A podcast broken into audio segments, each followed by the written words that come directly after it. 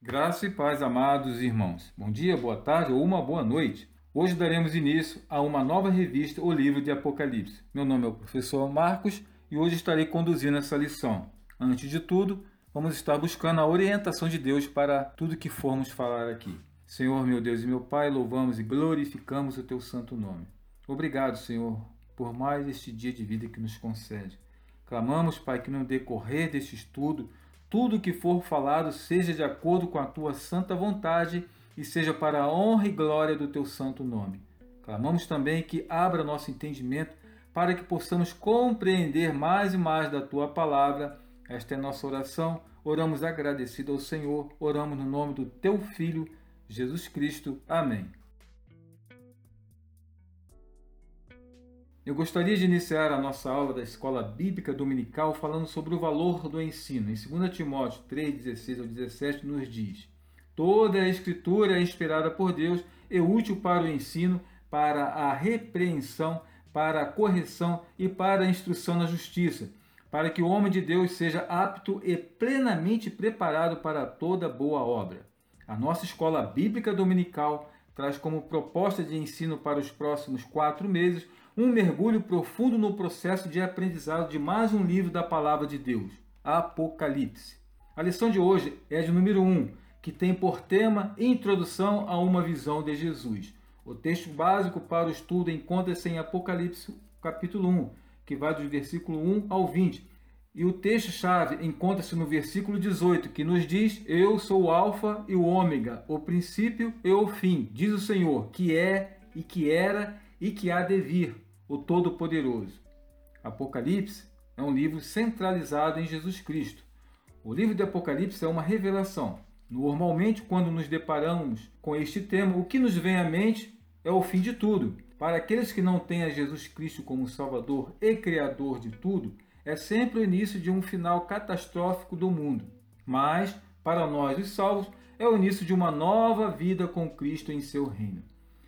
Nesta primeira lição, o alvo a ser alcançado é sermos levados a visualizar a majestade e a glória de Jesus Cristo, o que é fundamental para o avanço do estudo do livro de Apocalipse. Outro sim, termos sempre em nossas mentes e corações que devemos adorar a Cristo pelo que Ele é, pelo que fez e pelo que fará por nós, os salvos.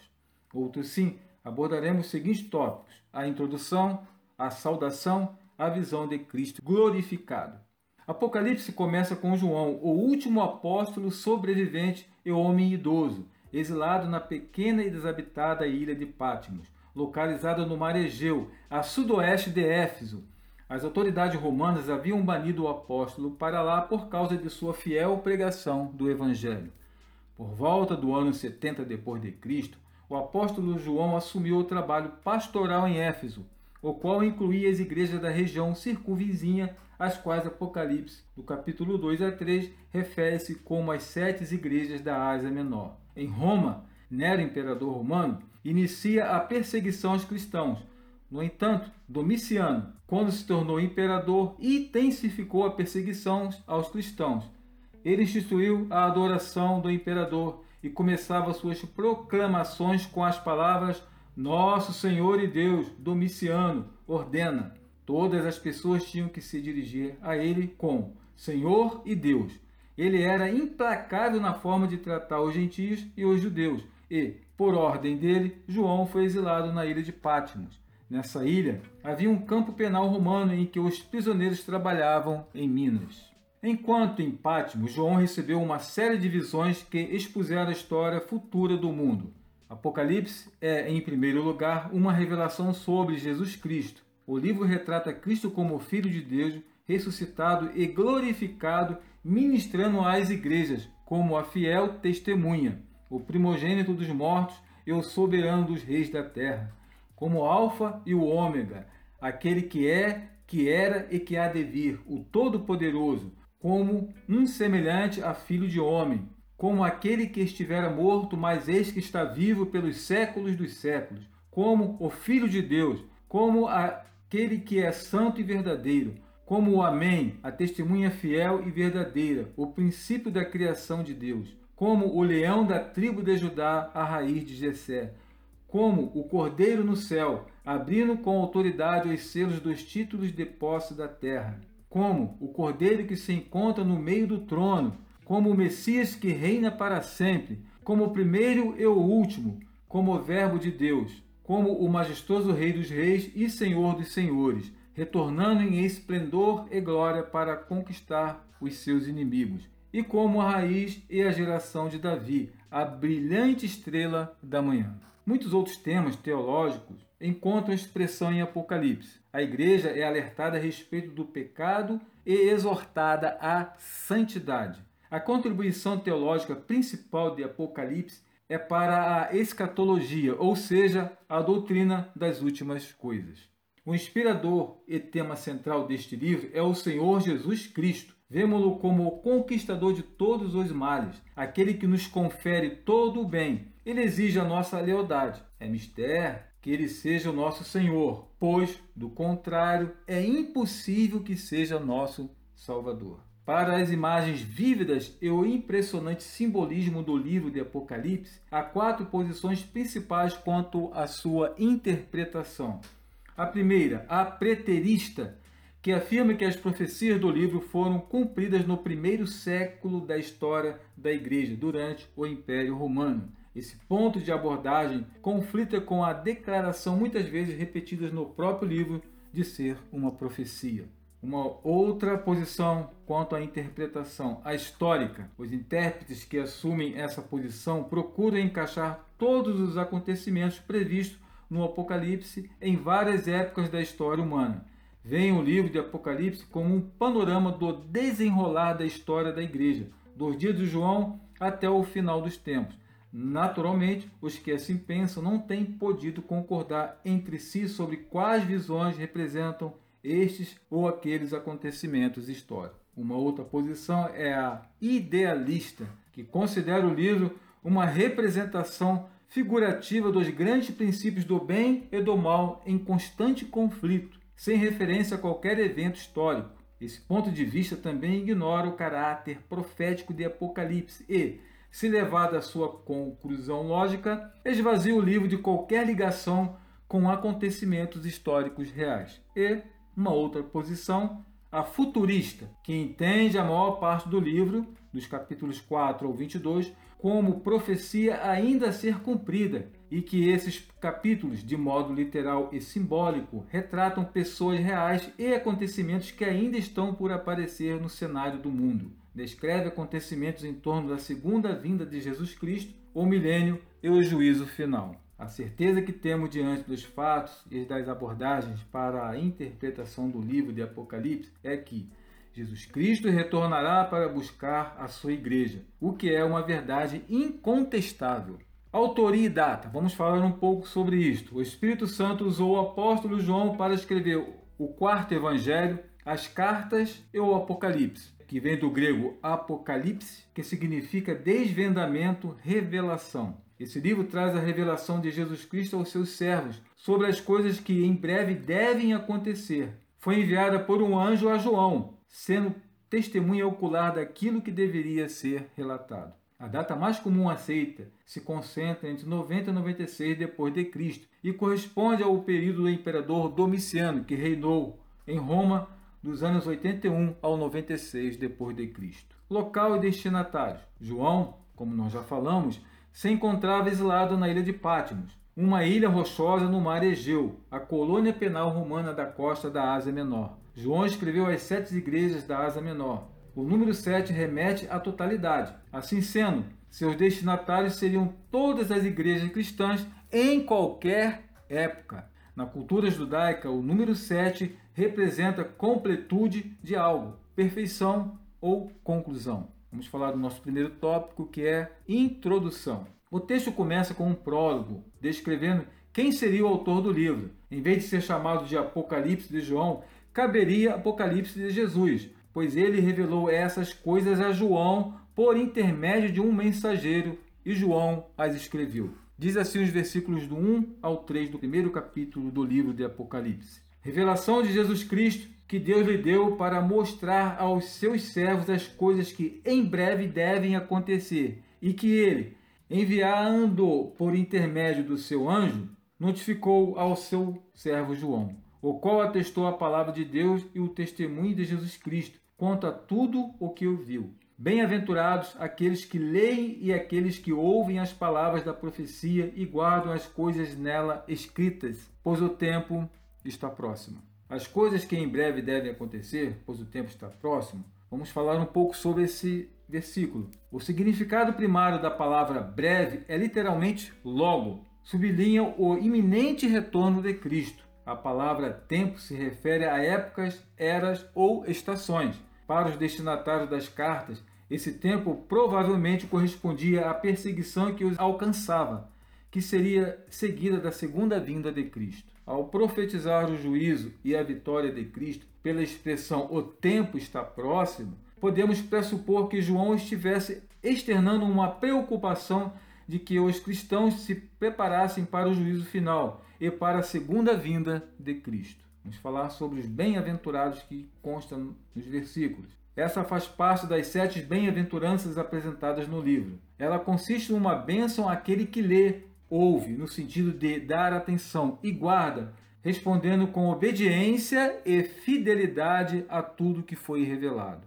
Bem-aventurado significa espiritualmente feliz, de acordo com a perspectiva de Deus. Ler e reter essa revelação é a primeira das sete bem-aventuranças citadas em Apocalipse. Chegamos ao nosso segundo tópico, que é a saudação. Versículo 4 de Apocalipse, capítulo 1, diz: João, as sete igrejas que se encontram na Ásia, graça e paz a vós outros, da parte daquele que é, que era e que há de vir, da parte dos sete espíritos que se acham diante do seu trono. Graça e paz é uma saudação que aparece comumente no Novo Testamento, na qual o termo graça, charis, era uma saudação comum em língua grega, e paz, shalom, em hebraico, muito usado pelo povo judeu. Vamos falar de um subtópico que é referente às sete igrejas. Diz assim o versículo 11: O que vês, escreve em livro e manda às sete igrejas: Éfeso, Esmirna, Pérgamo, Tiatira, Sardes, Filadélfia e Laodiceia. As sete igrejas a que foram destinadas as cartas faziam parte de um grupo de igrejas na região da Ásia Menor. Se você tiver um tempo, você pode acessar o teu computador e verificar onde ficavam essas regiões na Ásia Menor. As igrejas tinham começado a sentir os efeitos da perseguição. O próprio João havia sido exilado, mas a tempestade da perseguição estava por manifestar-se com plena fúria às sete igrejas tão queridas ao coração do apóstolo. Diz assim em Apocalipse 2, versículo 10: Não temas as coisas que tens de sofrer. Eis que o diabo está para lançar em prisão algum dentre vós, para seres postos à prova, e tereis tribulação de dez dias. Sê fiel até a morte, e dar-te-ei a coroa da vida. A essas igrejas, Apocalipse forneceu uma mensagem de esperança. Deus está no controle soberano de todos os acontecimentos da história humana, embora por vezes o mal e homens perversos pareçam dominar, pareçam dominar o fim final deles é certo. Cristo virá em glória para julgar e reinar. Vamos falar de um segundo subtópico, o Senhor majestoso. Diz assim os versículos 5 a 8. E da parte de Jesus Cristo, a fiel testemunha, o primogênito dos mortos e o soberano dos reis da terra, aquele que nos ama e, pelo seu sangue, nos libertou dos nossos pecados e nos constituiu reino, sacerdotes para o seu Deus e Pai a ele a glória e o domínio pelos séculos dos séculos. Amém. Eis que vem com as nuvens, e todo o olho verá, até quantos os transpassaram, e todas as tribos da terra se lamentarão sobre ele, certamente. Amém. Eu sou o Alfa e o Ômega, diz o Senhor Deus, aquele que é, que era e que há de vir, o Todo-Poderoso. Este é um espaço que João separa para louvar aquele único digno de tal adoração. É uma doxologia. E doxologia significa manifestação gloriosa de Cristo, prece ou cântico cujo fim é glorificar a Deus. A fiel testemunha, o primogênito dos mortos e o soberano dos reis da terra, que nos amas e por seu sangue nos libertou dos nossos pecados. A ele toda a honra e toda a glória. O versículo 7 reforça a ideia do retorno de Cristo tão esperado pelos cristãos como ele mesmo prometera. João apresenta Deus como o Alfa e o Ômega, a primeira e a última letra do alfabeto grego, ou seja, o começo e o fim de todas as coisas, aquele que é eterno e governador de tudo, o Todo-Poderoso. Deus, o Todo-Poderoso, é uma expressão que ocorre oito vezes em Apocalipse, reforçando o fato de que o poder de Deus é supremo sobre todos os acontecimentos cataclísmicos que o livro registra. Ele exerce controle soberano sobre cada pessoa, objeto e acontecimento, e nenhuma molécula no universo está fora do seu domínio. Chegamos ao nosso terceiro tópico, que vai falar sobre a visão de Cristo glorificado. Essa é a primeira das sete visões descritas por João. Ele inicia esse trecho identificando-se como os destinatários das cartas, irmãos vossos e companheiro na aflição, como diz no versículo 9. Esta aflição se dá pelo fato de os cristãos serem perseguidos a ponto de João mesmo se encontrar preso na ilha de Patmos por causa do evangelho de Cristo, quando recebeu a revelação e escreveu o Apocalipse. Vale destacar que Jesus alertou algumas vezes que seus discípulos passariam por aflições. Vamos falar um pouquinho sobre a aparência descrita no Apocalipse de Jesus. Primeiro, suas vestes, versículo 13, falam de Cristo como sacerdote rei. Ele nos conduz e reina sobre nós. Sua cabeça, no versículo 14, falam da sua divindade, da sua santidade e da sua eternidade. Ainda no versículo 14, seus olhos falam da sua onisciência, que a tudo vê e perscruta. Ele é o juiz diante de, de quem tudo se desnuda. Seus pés, versículo 15. Isso fala da sua onipotência para julgar os seus inimigos. Convém que ele reine até que ponha todos os seus inimigos debaixo dos seus pés. Sua voz, versículo 15. Isso fala do poder irresistível da sua palavra, do seu julgamento, no seu juízo desfalecem palavras humanas. A voz de Cristo detém a última palavra e é a única a ter razão. Sua mão, como está descrita no versículo 16, a mão direita é a mão de ação, com a qual age e governa. Isso mostra o seu cuidado com a igreja. Ninguém pode arrebatar você das mãos de Cristo. Sua boca, que está no versículo 16, essa palavra aqui não é o evangelho, mas a palavra do juízo. A única arma de guerra usada pelo Cristo conquistador no capítulo 19 é a espada que sai da sua boca. Essa é a cena do tribunal, onde é proferida a sentença judicial e precisamente sem contestação. Seu rosto, também no versículo 16, a visão agora não é mais de um Cristo servo, perseguido, preso, esbofeteado, com o rosto cuspido, mas do Cristo cheio de glória. A luz do sol supera o brilho dos candeeiros. Sua perenidade, o primeiro e o último, no versículo 17. Ele é o Criador, sustentador e consumador de todas as coisas. Ele cria, controla, julga e planifica todas as coisas. Cristo aqui é enaltecido como vitorioso sobre o último inimigo, a morte. Sua vitória triunfal, que está no versículo 18, João está diante do Cristo da cruz que venceu a morte. Ele não apenas está vivo, mas está vivo para sempre. Ele não só ressuscitou, ele venceu a morte e tem as chaves da morte e do inferno. Quem tem as chaves tem autoridade. Jesus recebeu do Pai toda a autoridade no céu e na terra, como está descrito em Mateus 28, 18. Jesus tem não apenas a chave do céu, mas também a chave da morte. Esse parágrafo pode ser sintetizado em três aspectos. Primeiro, o que João ouviu, dos versículos 9 ao 11. O que João viu, dos versículos 12 ao 16. E o que João fez, dos versículos 17 ao versículo 18. Vamos falar agora sobre o Cristo em sua majestade e poder. Versículo 13 diz: E, no meio dos candeeiros, um semelhante a filho do homem, com vestes talares e cingindo a altura do peito, com uma cinta de ouro. As suas vestes, descritas no versículo 13, assemelham-se às vestes de um sumo sacerdote. De fato, Jesus é aquele que nos liga ao Pai, pois ele foi a oferta e o oficiante do sacrifício. Jesus diz lá no versículo 16 que as sete estrelas são os anjos das sete igrejas, como está no versículo 20. Sobre esses anjos, Os intérpretes divergem entre seres celestiais mensageiros de Deus a essas igrejas, anjos da guarda destinados especificamente para cada igreja ou do dirigente da igreja local. Vamos falar agora sobre o resultado da visão. Vamos ver o que diz o versículo 17. Quando ouvi, caí em seus pés como morto. Porém, ele pôs sobre mim a mão direita, dizendo: Não temas, eu sou o primeiro e o último. Diante da visão magnífica e por causa de sua fragilidade, João cai no chão como se estivesse morto, como acontecera com outros, como está em Isaías 6, versículo 5 e Mateus 17, 6. O Senhor, ao tocá-lo, dá-lhe força para encarar o grande desafio que viria pela frente, relatar tudo o que veria.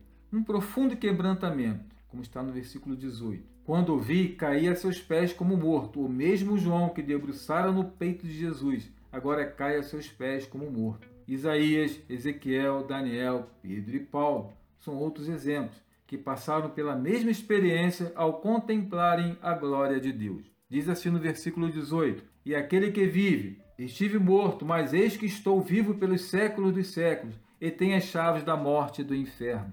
Jesus, neste versículo 18, ratifica que sua absoluta autoridade e poder sobre vivos e mortos eternamente é incontestável. Em seguida, Jesus reitera a João a missão de escrever as coisas que veria, as que são, remetendo-se à realidade das igrejas, e as que hão de acontecer, podendo significar o tempo logo de imediato à confecção do livro, ou a todos os tempos até o retorno de Cristo, dependendo do método de interpretação adotado. Diz assim os versículos 19 e 20: Escreve, pois, as coisas que viste, e as que são, e as que hão de acontecer depois destas. Quanto ao mistério das sete estrelas que viste na minha mão direita, e aos sete candeeiros de ouro, as sete estrelas são os anjos das sete igrejas, e os sete candeeiros são as sete igrejas.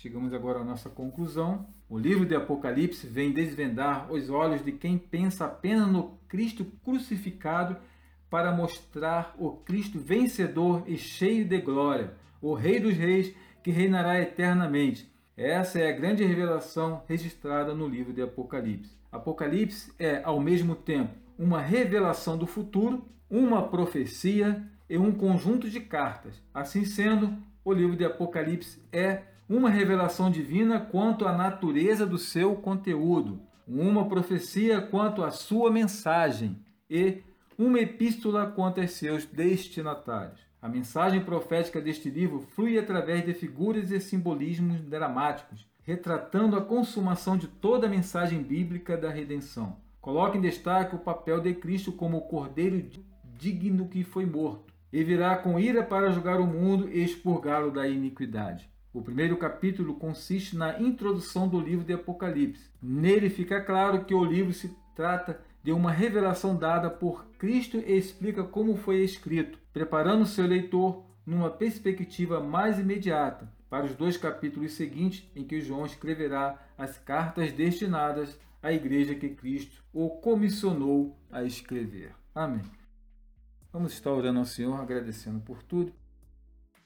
Oremos. Senhor Deus Pai, louvamos e glorificamos o Teu santo nome. Somos gratos por esse estudo, Pai, que acabamos aqui, Pai, de estudar a Tua palavra, Pai, e te pedimos, Pai, que o Senhor possa estar inculcando em nossa mente a Tua palavra, Pai, que possamos ver em cada dia das nossas vidas. Clamamos que nos conceda, Pai, uma semana abençoada de paz. Esta é a nossa oração. Oramos agradecidos. Oramos no nome do Teu Filho Jesus Cristo. Amém.